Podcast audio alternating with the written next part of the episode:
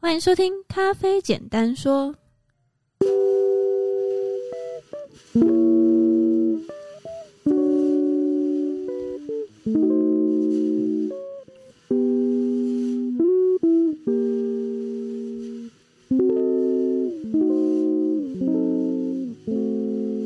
这里是华语世界中一个介绍精品咖啡的 podcast，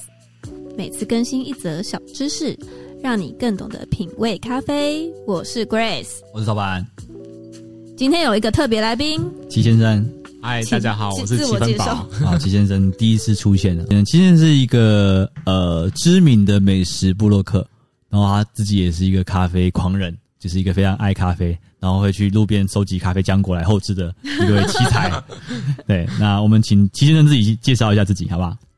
大家好，我是齐分宝。好，OK。对，啊、你要要不要介介绍一下你的你的那个 blog，你的 IG？我的 IG 哦，我对的我的 IG 平常就是有在介绍美食或是咖啡店。对我最近跑蛮多咖啡店的。是啊、听说最近也有在做客座，对不对？哎、对啊，最近有跟一间咖啡店有预约，要利用它店休时间客座。对，所以大家如果有兴趣，就是你刚好人在南部，你在嘉义的话，你其实可以找一下。你会在你的你的 IG 上面做这个讯息的发布吗哎、到时候可能活动前一个礼拜的时候会公布。 ？OK，大家可以去追踪一下七分宝的这个 IG Instagram，然后看到他什么时候客座。对，如果你听完这集你很想去看看他到底煮的多厉害的话，你就去找他这样子。好，他他是会在嘉义市，那一般他店休是什么时候？啊礼拜三，礼拜三，这大家礼拜三的时候可以去喝喝看。那我们今天这一集呢，它的难度是咖啡，算是中学吧，中学。一般。上上一集太难了啦，上今一集是天这集应该上上算一集蛮是研究所吧？哦，对，对，上一集研究所，然后这集对啊是中学。上一集还有拿很厚的原文书。对对对对对，呃，哎，对，原文书没错。对对，那这集今就比较天简单是咖啡，冲煮。其实我们很久很久没有讲冲煮了，就是我其实嗯呃很抱歉大家，就是很久很久没有去跟大家聊冲煮这件事。那我刚好借由这次的一个很特别的机会，因为最近大家我不知道我不清楚大家有没有听过这个人叫做破骨折，塔苏亚卡苏亚就这个是人四六法的。四六法的创办人、呃创办人嘛发明者对。对，讲四六法应该大家对都蛮常听到的。呃，大家可能就知道他是其中一届的咖啡师冠军，但其实他不仅仅是这样子，他他还是很多届冠军的教练。哦，冠对军的教练呢、对他，他就是很多，就是那个咖啡师，他会有点有点是有传承，就是他可能前面拿冠军之后，师承破骨折。对，然后他就会开始教后面，他就会开可能还开这种大师比赛选手的课程，然哦，后就会有后面的选手，然后也会拿冠军。嗯，所以你会我会看到很多那种师徒档，就是哎、可能上面是谁，然后师承谁，然后下面是谁这样子。嗯嗯对，那塔朱亚卡朱亚这呃博古哲先生他其实也教了很多的冠军出来这样子。嗯，对，那四六法其实我们在以前的 podcast 我们就有跟大家分享过四六法的概念。那其实它是一个，我觉得它是一个非常简化的版本的逻辑，所以我觉得它很清楚。那它它呃，我们如果大家有兴趣的话，可以去听前面的节目。我们今天就不讲四六法的基本版。那刚好我们今天借由这个机会，是因为破骨折他本身是 Hario 的代言人，嗯，对，所以他其实一直他其实。我印象中，他的呃比赛的 sponsor 其实也是 Harriel，对，那他其实一直都有在呃发布一些呃影片去跟大家介绍 Harriel 的产品。嗯，那他这一次他就是把他原本的四六充足法的架构，加上了 Harriel 他们现在有一个很新的一个聪明滤杯，叫做 Harriel Switch、嗯这个滤杯，然后他把它俩合在一起，然后去做了一个创新版的，就是针对 Harriel Switch 去做了一个新的这样子的一个充足的技巧。哦，对，那他把它称之为一个叫做呃 ultimate，就是那种终极的、最终手段的冲煮手什么法。恶魔般美味的咖啡？对对对，是 是是，好像是从、哦跟恶魔换来的，就是那个你有听过那个小提琴的故事吗？什么故就事？是有一个好像是帕格尼尼吧，还是谁忘记？就是有一个小提琴家，呃，这个这个这个这个故事好像也有吉他版的，就是有一个吉他大师，然后他超会弹吉他，然后他就觉得这这个这个他的吉他技巧可能不是自己练出来的，这然后个恶魔。对，后来发现他其实是用他的灵魂出卖，他出卖他的灵魂去交换到这那我个 也要换。啊、可以啊，你你可以换。然后然后那个他知道卡扎波古泽，他就是有点有点像他用这个方法去形容他的这个重组技巧是可能是跟恶魔换来的这种做恶法。哦魔般的对，然后这是我的超，超意啊，我觉得他可能是这样。啊这是超意了吧？对，但但是我觉得这个做法，我自己实证的结果，我觉得是还蛮好的，还蛮好的东西。今天也有自己冲了一，对你今天的感觉怎么样？我觉得还不错哎、不错，好，嗯那我们今天等一下我们就来呃详细的讲一下关于这个终极的 Switch 冲法的一些细节的技巧。好，好那我们在呃进到冲煮的细节之前呢，我们先跟大家介绍一下 Harrier Switch 这个这个滤杯。那我我先做一个呃声明，就是我没有收到 Harrier 的业配，今但天是不我是夜配，出于个人的喜爱跟喜欢，我觉得 Harrier Switch 是一个很好的滤杯。那虽然说我在我自己的可能我的吧台上面，我的店不会用 Harrier Switch 去做出杯，但是我觉得 Harrier Switch 是一个很适合居家用的滤杯。为什么这么说？因为 Harrier Switch 它是有一个，它很它很有趣，我会把它戏称是弹珠汽水版的哈利欧滤杯。因为它有一个弹珠对它那个它其实它的主体结构就是就是 V 六零上面是 V 六 V 零， sixty，它基本上就是没有那个底底座支撑架的 V 六零的的玻璃滤杯，然后加上底下有一个那个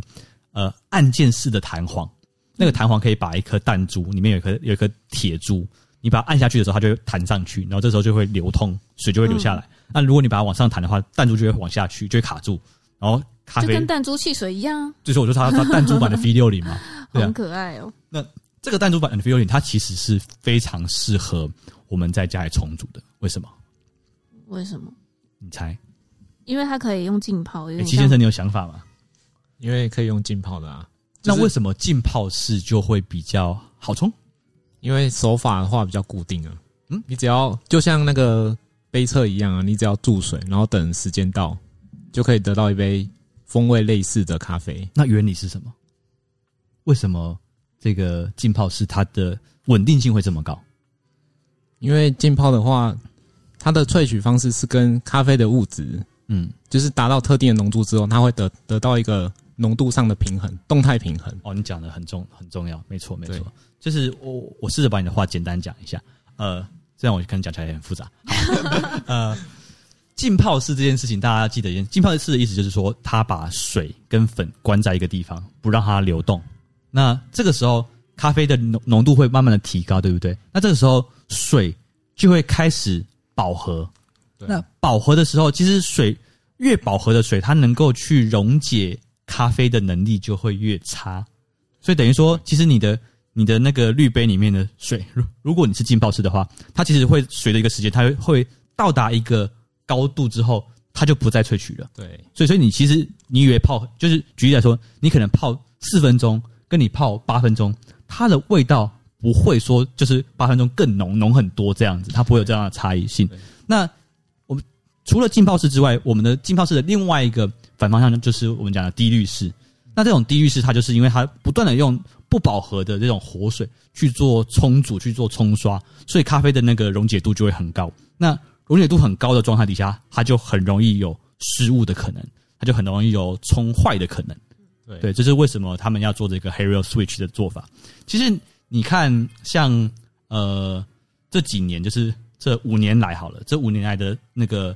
世界冲手冲的冲煮大赛的冠军有两个日本人，一个是破骨折，嗯，一个是 Amy。Amy 用的滤杯也是浸泡式。嗯，所以很有趣，就是啊，当对不起，那波波古德本身他他在冲煮的时候他是用 V 六零，他不是用不是用浸泡式啊，嗯，但是他现在这个这个做法其实就浸泡式的，对对，现在浸泡式可以避免咖啡在萃取的时候得到过多的物质。大家要知道一件事，就是咖啡萃取啊，它不是说你萃越多就越好，通常越多得到的效果都是反效果。就是把一些不好的物质也一起萃出来了吗？对，而且然后我觉得这个煮法它最最令人激赏的地方是什么？你知道吗？是什么？就这个是他自己在在影片里面没有讲到，的，而且我觉得就看很多人的介绍，他大家没有提到的。博古泽在做这件事情的时候，他背后有个底层的逻辑，是他知道说大家在家里的磨豆机并没有这么好，哦，对，大家忽因为他说那个冲法就可以避免瑕疵嘛，避对瑕法。 避瑕法，那避瑕法是是中国的用语啊，就是你 说那要怎么说？降低瑕疵啊，降低过脆啦，你就哦就是他他就是为了避免后段过脆嘛。嗯，对，因为因为你看以前就是大概，我记得应该印象中大概五六年前的那个店家很流行一种做法，抽掉，就煮、哦煮到后面，对然后面那一段大水柱之后不取，然后就这样嗯就把它抽掉，为了就是避瑕嘛。对对对对，就是刚刚讲的那个避瑕。对吧？嗯对对避瑕他大家都对，我们是刚好在碧霞街嘛。 对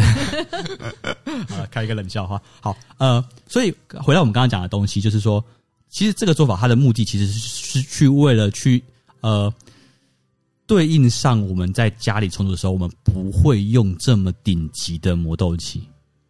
嗯对，因为你在你在咖啡店，你说你用一台很很专业的咖啡磨豆机，这很正常。对对，所以你可以尽情的去玩耍，嗯尽情的去萃取，嗯你也不用担心它爆掉，只要你基本上你手法是对的，你基本上不会爆掉。嗯，很难讲。呃，对，呃，对于合理的咖啡冲煮来说，它是不会爆掉的。理论上来说是这样嘛？对对。可是你今天你想想看，你今天回到家里，你用一台很很阳春的那种铸造式的那种很很粗糙的刀盘，嗯然后你去磨，然后你会发现里面的细粉超多。对那这个时候，其实你后面就很容易塞水。对，所以其实这个做法它的目的其实就是为了避免说你后面的细粉干扰你的咖啡。嗯，对，所以我觉得这个这个方法很聪明的地方在这里那。那那这个方法要怎么做呢？好，我们来介绍一下它的细节。OK，呃，四六法，我们它是一个，它这是有点像叫做四六法 Plus 啦，就是它是按照四六法的架构四六法的变形对变形。你与其说变形，它不如说它是应用在 Switch 上面的变形版。哦，对，好，那呃，抱歉，我们还是得回到一点点 common sense，就是回到四六法的基本架构。好，什么是四六法？就是在充足的时候分成四十六十，对，百分之四十跟百分之六十，对就是记得一件事哦，四六法这件事情，它不是只有注水才买 CC 这种方法才用四六法，你任何的粉水笔都可以做四六法。嗯对，因为四六法它不是说你你只能冲两人份，你煮煮四人份就不能四六法，大份小份都可以。你煮十人份也可以四六法啦。哦所以意思就是说，举例你你今天总共煮了三百 CC 的咖啡，跟你今天煮了三千 CC 的咖啡，你都可以分成四六法。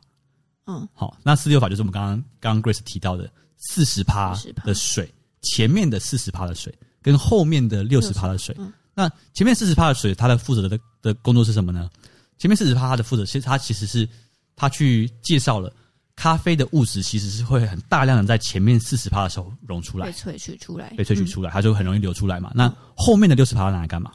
调整浓度。嗯，对，所以四十四六法的基本的精神就是说，前面四十，如果举例来说，我们用实际的定义来看，三百 CC 的水，你的百分之四十就是一百二十 CC 的水嘛。对那一百二十 CC 的水，如果你把它对分，是不是六十六十？对。然后六十六十的话，就等于说你的第一段注水跟第二段注水是一致的，对，是平均的，对。那这个样的结果就会形成一个，他他的表达是说，他会觉得他这个东西是酸甜平衡。嗯对，那当你今天把前面的六十增加了变成八十，那你后面是不是要变四十？对，就是六十六十变八十四十嘛，那加起来都一百二。是对，当你变八十四十的时候，你就会让酸的表现更明显。更强烈，嗯，对，或更亮。嗯对，好，那反过来，如果你把前面变四十八十，那你就会更形成一更个甜甜感更浑厚的咖啡。哦，所以四六法的前面的四的目的，其实就是看你你想要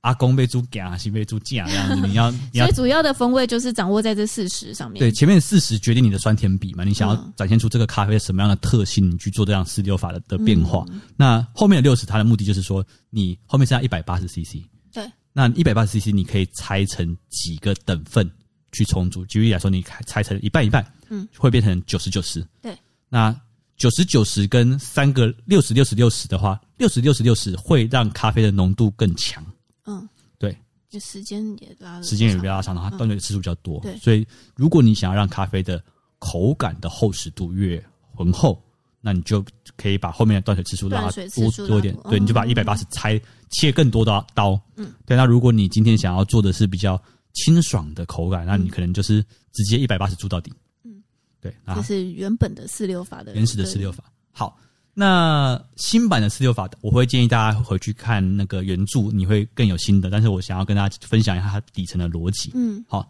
新版的 Coffee 呃那个 Harrier Switch 的四六法，它的概念其实跟前面有第一段是一样的，它的事实是没有差别的，就是你一样是就是前面如果比较多水的话，你就是比较酸；后面比较多水的话，你就比较甜。对，所以它这段没有做任何的变化。嗯，好，所以它的重点是在后面的六十，运用了那个 Switch 滤杯对，运用了 Switch 特色，就是它把那个弹珠弹起来，对，哎、哎，弹起来没有，没有放下去，卡住。哦，是因为那个按钮啦。对对对我们，的按按我们要我们要往下，我们要往上弹，对然往后上弹珠会往下走，所以它会卡住，它就会变聪明绿杯嘛。对，所以它的做法就是说，我们把前面四十搞定之后，后面的六十，我们把它变成浸泡式，同时间我们又把水温降到七十度。这个要调整水温的方法、哎，嗯，那这就是变温充足法。其实你嗯看像，呃今年的呃那个徐思远，他其实也是用他有，我记得他有变水温跟水质，他有把哦那对个水质的 ppm 降低。嗯，对，所以这个其实还蛮对应到一样的概念的、一样的概念。嗯对，那像我刚刚讲的 Amy 他们的充足方法，其实也是这样，他也有做变温的充足方法。那它调整到七十会不会？它其实就是要把后面的这个一百八十用很低的萃取率去走过去。那我觉得这个做法，我自己喝的感受，我的回馈就是觉得说，呃，比起，因为我们很多时候现在很常见一个做法是用 bypass，哦，对，对 bypass 的定义其实就是说你不经过咖啡粉，但是你你去调整浓度嘛，嗯，直接对，那你就是基本上就不会不会过粉层，所以你这样没有萃取的问题，但是你浓度一样会调调到一比十五。嗯，对，那这个方法其实就是我们用很低温低空飞过那个后段的东西，然后同时嗯间我把浓度做到一样的位置，那这样会得到什么样的效果？很干净我认为 bypass 的方法很容易断尾巴，哦，很容易没有尾韵，哦，对，很容易就是你觉得哎、有点水跟咖啡是水哦分离的，是然后分有离时的候。会有点水掉的感觉，对会喝。但是如果你用七十趴，呃，你用七十度的水，然后你用浸泡式去低空飞过的时候，你其实还是会维持那个咖啡体的表现，，对。可是是它同时间不会过萃，所以我觉得他这个方法很聪很明，厉害耶，对，就是很聪明在这个地方，这感觉就是自己在家里冲煮，好像那失误率很低，失误率很感低觉嘛。啦。但我自己后来实测的结果，我后来发现它有一个障碍，什么障碍？你要执行计划的时候很容易手忙脚乱， 对 不对？对不哎你对？在对不笑我对？吗？ 没有，其实因为这我们我第一次 相信不是只有你，我相信这件事情你发生过，所有人都会发生过。对，因为对于我来说，可能我觉得，因为我很很常用计划的方法去冲煮咖啡，嗯，所以对，我很知道说，呃，每个动作要怎么样去搭配跟衔接。但对于你来说，你可能是呃比较是按照自己感觉的方法在冲煮，哦对你，就会很卡，你就会很卡嘛，会对不对忘记要调整水温。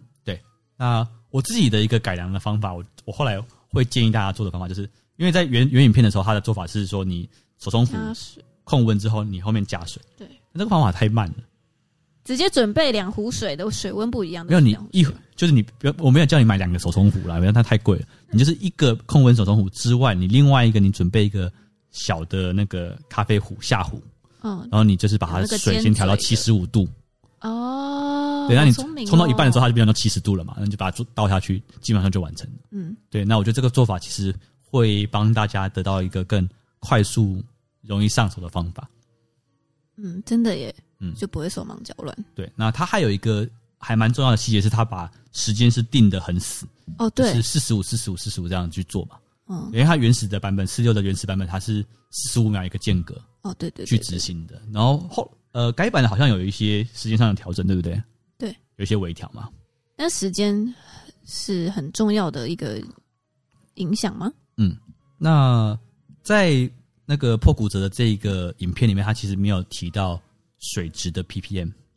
哦，对，对，那我自己的感受，因为我自己喝的结果，我觉得，因为在这个版本的的呃四六法里面，它其实它的粉水比是更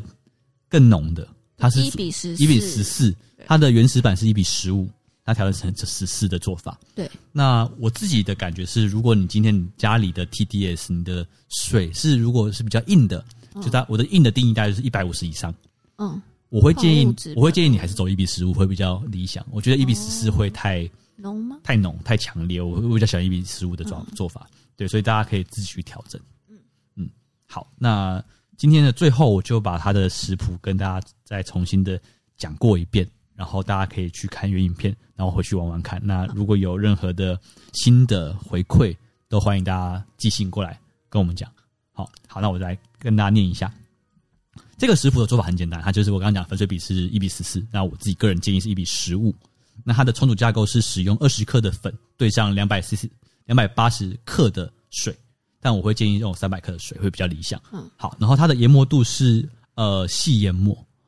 比平常充足再细一点点。如果你是非马非鹰的话，你大概就是比前呃原本可能四点五或四，你就往前调，哦反正就是比你平常再往前调一格，嗯嗯，这种做法。然后注水的方法就是前面前面的一百二十 CC 的话，你就分两次注水。那你看你要玩前自己多玩玩看，要对六十六十，前多后少，还是后多前少，还是一半一半都可以。嗯，对，然后后面六十的话，就是不管它一次给它滴。直接大胆的注水，对，可是要记得第二次的时候水要低温。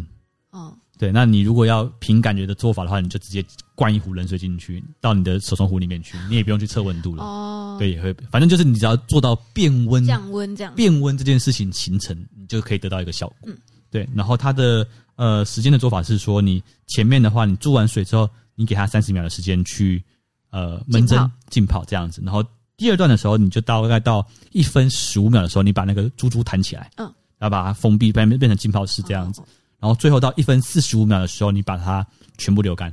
嗯对。那它有一个，它有一个呃，跟大家表达一个很重要的提醒，就是说你不要超过总时间超过三分钟。嗯，对，那基本上你能够得到一个很不错的咖啡。了解。对啊，这就是那我有问题，啊，请说。就是这种冲煮方法适用任何的豆子吗？听破骨折自己讲是说，就是通用啦，就是都可以。他是说吗，这是终极冲煮法、啊，就是任何豆子都可以啊。好，那我回去那个十种豆子都试试看。可以啊，你 就你就实验精神玩玩看嘛，对啊。那我觉得这个逻辑其实是很好的，因为呃，它里面还有一个东西大家很容易忽略掉，就是说是呃改版四六法它的目的是去处理普通的咖啡，对对对对对，它在处理。当然，你不要说你用八十分以下的豆子啊，八十分以下的豆子你，你说你说非精品的商业豆，你要把它用四六终极四六法去搞定它，其实也很难，对，因为它本来就没有那么多的风味，那你硬去逼它也没有用。对，对，就是你要一个呃，你要你要一个就是成绩普通人，然后马上去考上台大，这也很很难。嗯，对，那豆子也是一样，你如果它本身的本质不够好的状况底下，你不太可能把它硬逼上去，你不能不太可能用冲煮把它逼上去。嗯嗯，对，所以这个四六法它其实它的目的是为了去对应或者是去处理这种普通的精品咖啡。嗯，对，那其实顶级精品你不用太花太细节去去克服它的缺点，因为基本上顶级精品它的本身的本质就很好了，所以它这个做法是专门是在给普通级的精品去做的。对，大概是这样子。了解。嗯，好，那还有想要问的吗？没有，好，没有，感谢大家收听，我是陶板，我是 Grace，我是七分宝，我们下期再会，拜拜。拜拜。拜拜。